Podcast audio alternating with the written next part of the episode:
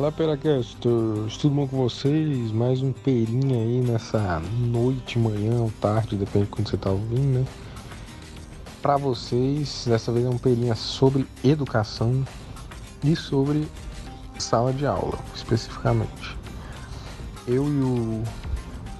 Claro, primeiramente, né? Eu sou Rafa Valeiros, Gabriel Saldanha é o meu colega aí de podcast, grande amigo. E hoje a gente vai falar sobre sala de aula, porque tanto eu quanto o Gabriel tivemos experiência como professores e como alunos, claro, né? E enfim, esse vai ser um papo um pouco menos teórico, vamos dizer assim, porque tem toda uma teoria de ensino aí que a gente poderia trazer, mas esse papo surgiu meio que de uma reflexão minha, observando métodos que os meus professores na universidade e no ensino médio utilizaram e o que eu achei que funcionou melhor para mim e tal. O Gabriel pode trazer algo um pouco mais teórico, com alguma opinião dele sobre dar aula. É, mas enfim, começar aqui. Iniciando, eu dei aula em uma escola de inglês. Uma escola de inglês que é famosa pelo seu método. Ela não é famosa, sei lá, é, pelo material didático, ela não é famosa pelo marketing, não é famosa por causa disso. Ela é famosa pela qualidade do, da metodologia de ensino que eles aperfeiçoam muito bem. E a teoria de ensino comunicativo que eles chamam, né? que é uma teoria que busca fazer o aluno interagir muito, que busca não haver tradução.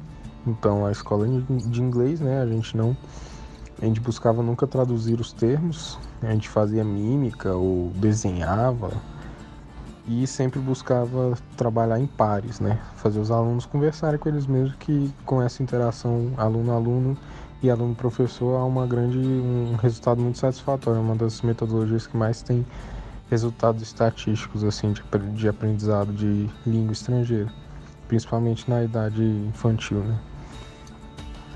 É, mas aí entra uma questão já, que é uma reflexão que eu tive sobre sala de aula, né?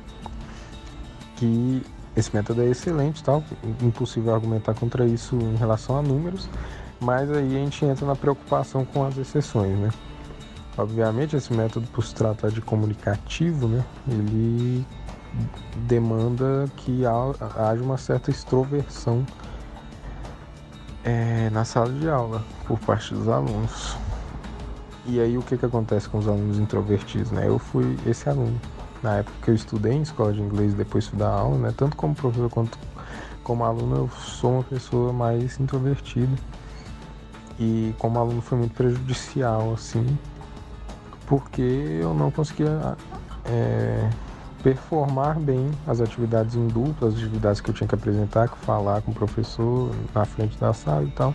Sempre tive essa dificuldade. E isso, como é uma teoria bastante difundida também no ensino médio, em algumas outras escolas e tal, é, por, exatamente para apresentar bons resultados, e isso também fora da área de línguas, isso também é, história, geografia, tem vários professores que utilizam essa metodologia. Como ele é um grande método, eu participei, né, passei por várias aulas que tiveram que utilizar esse método. E como eu sou introvertido, eu acabei gerando meio que um asco, né? Contra esse método, assim. E eu preferi, durante o tempo, ficar me calando cada vez mais, assim. Eu não me sentia confortável com esse método. Isso arrastou até a faculdade. A faculdade tem menos esse método, porque é um lugar como as pessoas estão mais adultas, entre aspas. É um lugar onde o professor meio que é um expositor de informações e os alunos não há muita interação realmente, são raros os professores assim, são mais os professores que ensinam didática mesmo, que são dessa maneira, os professores de humanas, né, também são mais assim. É... E mesmo com essa mudança de metodologia na faculdade, eu acabei me tornando uma pessoa que aprendi a me virar, já que eu não tinha essa opção de aprender com a fala, né, com o diálogo em sala de aula, eu aprendi meio que a estudar sozinho por mim mesmo, né? Ler livros, é, ver vídeos, eu aprendo bastante com vídeo, né? O audiovisual é muito importante para mim.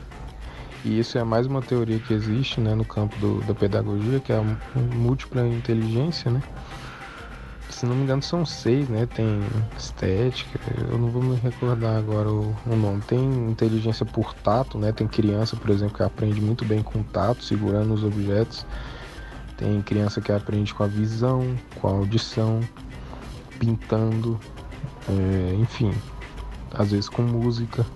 Então, por isso que inclusive em escolas, na escola de inglês que eu dei aula, era algo muito comum a gente misturar tudo isso. Tinha atividade de pintura, de, tinha musiquinha, tinha cardzinho, né, cartõezinhos para eles verem as imagens, para tocar nos objetos, enfim, aí tinha várias coisas assim. Eu como não tinha esse artifício da fala, que também é muito importante, tinha, né, mas preferia não usar, eu acabei desenvolvendo esse não é um autodidatismo, mas é um pouco porque eu meio que preferi não depender de aula para aprender. Assim, eu consigo prestar atenção na aula e absorvo muita coisa dela. A aula é importantíssima nesse sentido para mim. Mas eu prefiro estudar sozinho. E como a faculdade é um lugar onde as aulas são muito extensas, às vezes tem aula de que ultrapassa as duas horas, depende muito do professor eu acabo preferindo estudar sozinho. Então, por exemplo, quando tá a aula é muito extensa e eu sei que o professor tem uma didática que eu não me adapto, eu leio o próprio livro da matéria que ele está dando na hora da aula ou saio um pouco mais cedo da aula, vou e estudo, entendeu? É, e isso é algo muito pessoal meu, assim, né? Eu não consigo me adaptar. Eu tenho colegas que dependem muito, assim, eles falam que acham esse tipo de aula expositiva essencial e maravilhosa, assim, eu não eu acabei desenvolvendo isso e acabei gostando mais de aulas práticas, né? As aulas que eu gosto são aquelas que os professores são bem objetivos. E na faculdade, principalmente, não há tantas objetividades, né? Há um, muita, um debate, né? Abre-se debates, abre-se reflexões que acabam fugindo do assunto da aula, que é válido, claro, mas que não é para mim. E, enfim, esse Perinha surgiu meio com essa reflexão, né? Fui perguntar pro Gabriel que, que ele achava disso, se ele funcionava bem nesse método de reflexão que é na faculdade ou se ele funciona melhor, melhor em algo objetivo. E ele vai falar aí para vocês, claro, mas eu percebi que eu sou bem assim, além de eu ter desenvolvido essa prática para não ter que participar muito da aula, eu meio que pesquiso as dúvidas que eu tenho, até para não perguntar pro professor por, por mim mesmo. Eu também acabei percebendo que eu prefiro coisas mais objetivas e práticas assim. É, sei lá, é algo bem pessoal mesmo.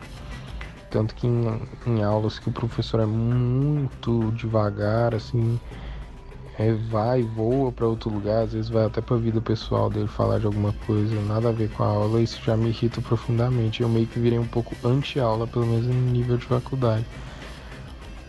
Porque, é, baseado nisso tudo que eu contei para vocês, dessa história que eu tenho, eu meio que não vejo mais tanta utilidade em aula. Lógico, tem coisas, por exemplo, sei lá, aula de pintura. Até dá para você aprender sozinho, mas você ter um guia ali para te ajudar é, é essencial. E aí entra muito no que eu acredito que seja minha, minha metodologia perfeita. Eu não estou falando que tem que aplicar em todas as escolas e tal, mas o que funciona para mim, Rafael, é a metodologia do Vygotsky, se eu não me engano, que ele buscava é, crer que o professor tinha que ser mais um guia do que um expositor de informações. Ele tinha que respeitar e meio que analisar o conhecimento prévio dos alunos. Então, tipo, ele dá as ferramentas para os alunos aprenderem a matéria que eles têm que aprender e ele funciona lá como guia. E aí isso também entra com com os próprios alunos. Vão ter alunos numa sala de aula que sabem mais que os outros. E aí esses alunos meio que naturalmente acabam virando mini líderes que o professor guia para ajudar os alunos que não que sabem, têm menos informações sobre aquela matéria específica. E isso para mim é algo que não tem muito no Brasil, provavelmente tem escolas é, particulares principalmente que devem adotar minimamente esse método, mas não há muito isso. E isso é algo que eu particularmente gostaria muito que que existisse assim no Brasil. Porque alunos como eu, né, baseado nisso tudo que eu contei para vocês, preferem algo assim, algo mais objetivo, né, que você mesmo pesquise E o, professor tá ali com todo o conhecimento que ele tem. Lógico, isso não vai desvalorizar o professor, ele tá lá com todo o conhecimento que ele tem para poder sanar todas as dúvidas que você tiver, sabe? E isso seria mais como uma alternativa, né? Eu acho que, como eu já disse, o método que há em vigor é muito bom em escola de língua, né? Esse da faculdade não é um método comunicativo, não.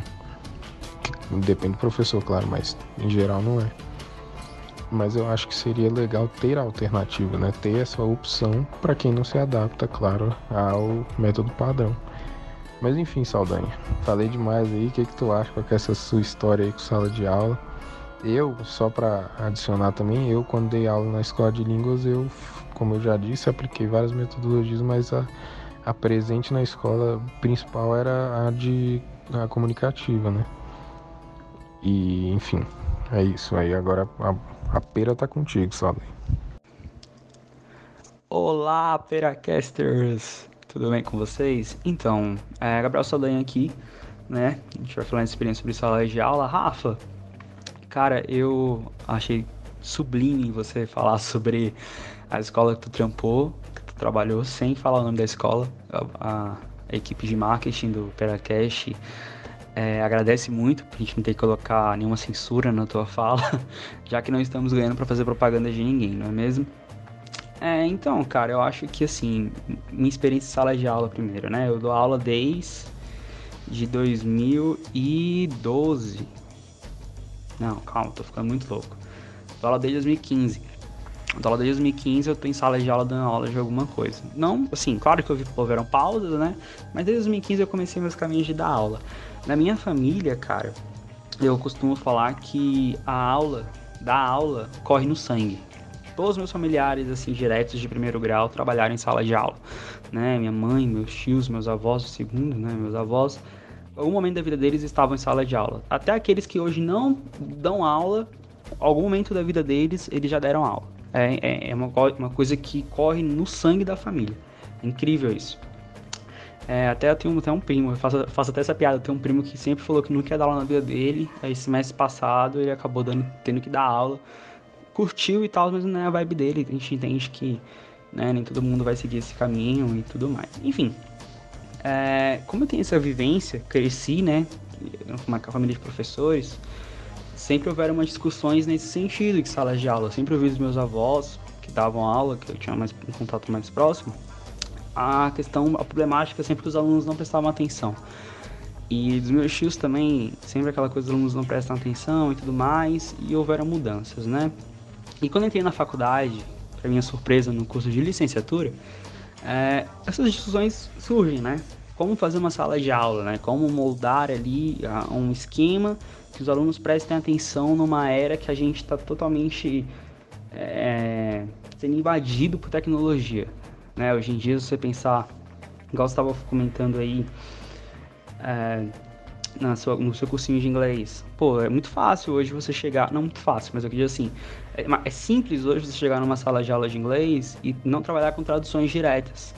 Já que, eu, que, a, que a pessoa é bombardeada com, com inglês todos os dias. Então ela consegue associar alguma coisa. Até porque é um, um puta método de ensino bacana fazer isso. Agora, 20 anos atrás, nego nem pensava nisso, sabe?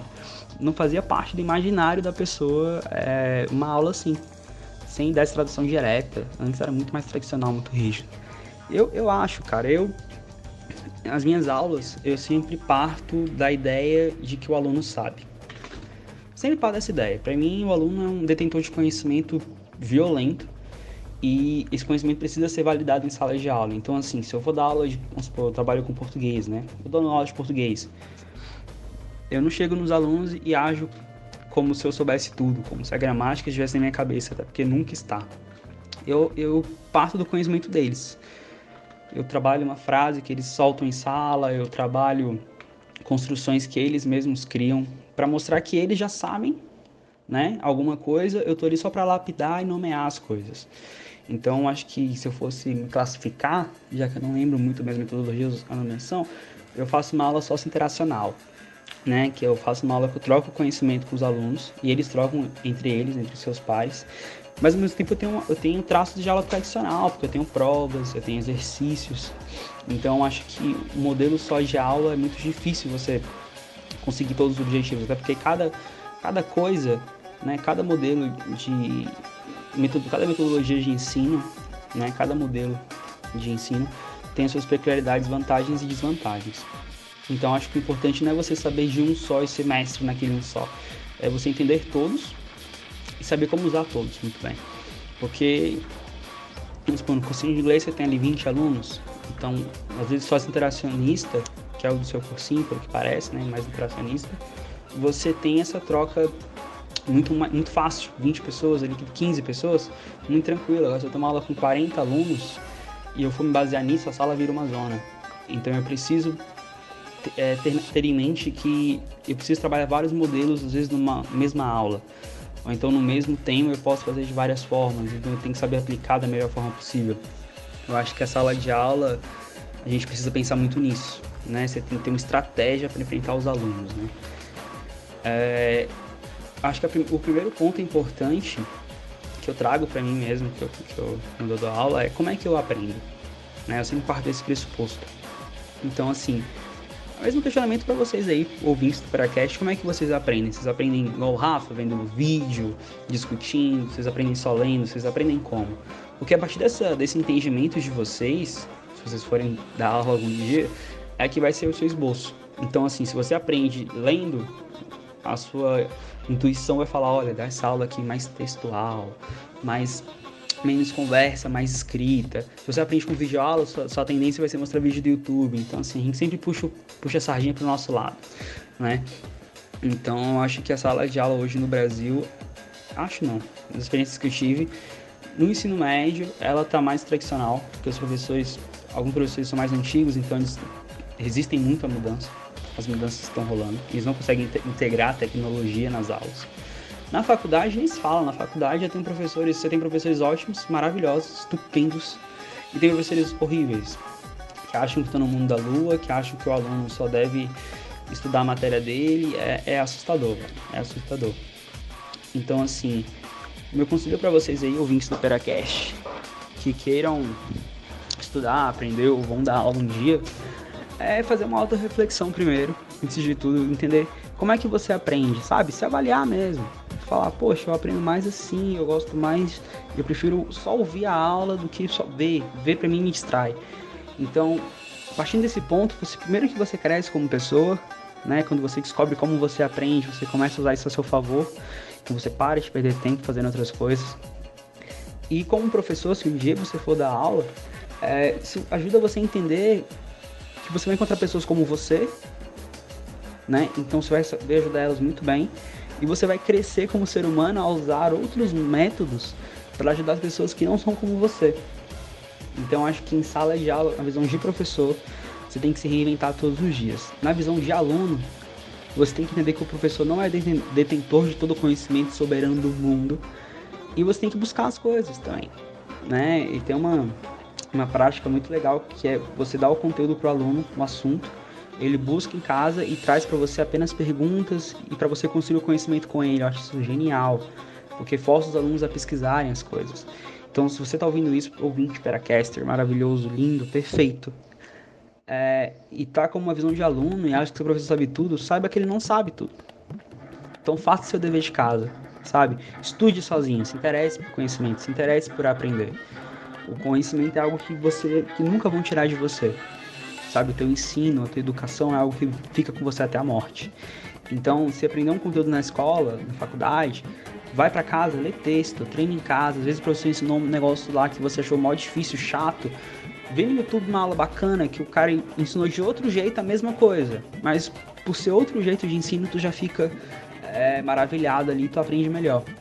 Então, assim, busque, se conheça, busque o seu, o seu próprio método de, de, de aprendizado e invista nisso, vai atrás, pesquise, seja curioso, faça perguntas.